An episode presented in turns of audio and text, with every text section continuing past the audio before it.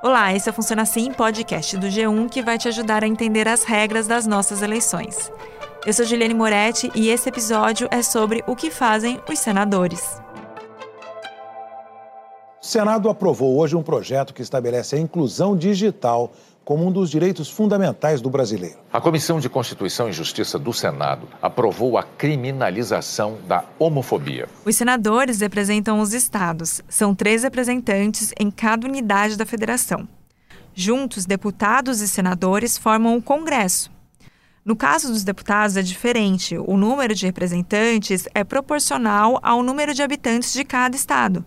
Por isso, eles representam a população.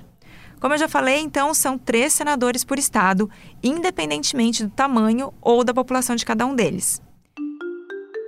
Eles, os senadores, têm mandatos de oito anos. Em uma eleição são trocados dois senadores e, na seguinte, um, como vai acontecer este ano em 2022. Os senadores podem sugerir projetos de leis e propostas de emenda à Constituição. A gente tem um episódio só sobre isso. Vai lá ouvir os senadores podem, junto dos deputados, derrubar os vetos presidenciais. Outra função do senador é aprovar indicações do presidente de novos ministros do Supremo Tribunal Federal, quando um deles morre ou se aposenta. O senador também precisa aprovar quem vai ocupar outros cargos importantes, como o Procurador-Geral da República e o diretor do Banco Central. O Senado aprovou o nome de André Mendonça para vaga no Supremo Tribunal Federal. O Senado aprovou a indicação do economista Roberto Campos Neto para a presidência do Banco Central. Entra também nas tarefas dos senadores fiscalizar o governo, assim como os deputados. Eles podem pedir informações para o órgão do governo, convocar ministros para dar satisfações ao Congresso e até criar as comissões parlamentares de inquérito, as CPIs. Para começar uma CPI, eles precisam de pelo menos 27 assinaturas de senadores. Eles podem ainda processar e julgar o presidente quando existe algum crime de responsabilidade. De uma forma resumida, funciona assim: o presidente da Câmara recebe o pedido de impeachment e o plenário da Câmara vota se dá andamento ao processo ou se arquiva. Se continuar, aí o Senado vai processar e julgar o presidente. Agora vamos para a parte bem importante e que todo mundo quer saber: o dinheiro.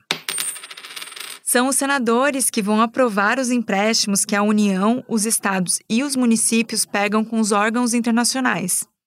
Eles também podem apresentar as emendas parlamentares, que são recursos do orçamento da União, do dinheiro do governo, que deputados e senadores podem determinar onde devem ser aplicados. Normalmente, os parlamentares costumam indicar essas verbas para obras e projetos nas áreas que consideram suas bases eleitorais. O Senado começou a sessão que vai votar a emenda 29, que estabelece percentuais para financiar a saúde pública. Mas o volume exato desses investimentos será decidido no plenário. Essas emendas são impositivas, ou seja, o governo tem que pagá-las. Muitas vezes, no entanto, é priorizada a liberação dessas emendas para aliados e parlamentares que votam conforme a orientação do governo. Aí rola a barganha com esse dinheiro. O governo vai liberar 500 milhões de reais das emendas dos parlamentares numa tentativa de recuperar o apoio no Congresso.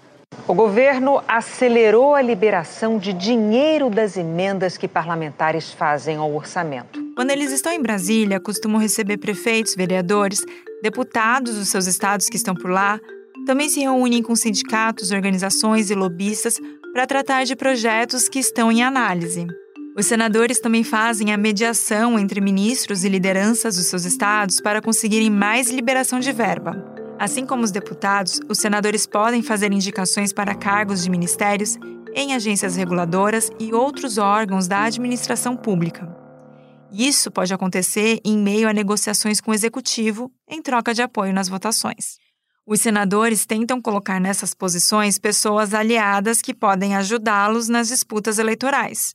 E por falar nelas, em ano eleitoral, é comum esses senadores buscarem maior visibilidade nas suas regiões e, com isso, reduzem o ritmo em Brasília para focar nas atividades eleitorais de seus estados. O Funciona Assim está disponível no G1, no Globoplay ou na sua plataforma de áudio preferida. Se você gostou desse conteúdo, vale a pena seguir na Amazon ou no Spotify, assinar no Apple Podcasts, se inscrever no Google Podcasts ou no Cashbox e favoritar na Deezer.